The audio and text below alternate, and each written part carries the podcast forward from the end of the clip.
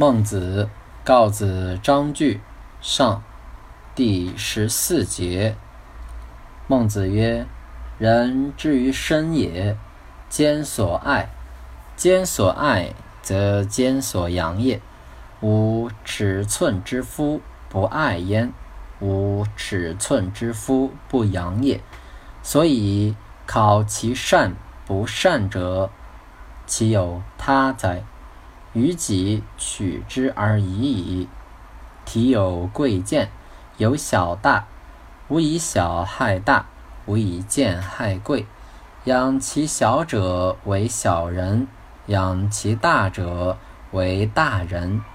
今有场师，舍其五甲，养其二级，则为见场师焉。养其一指。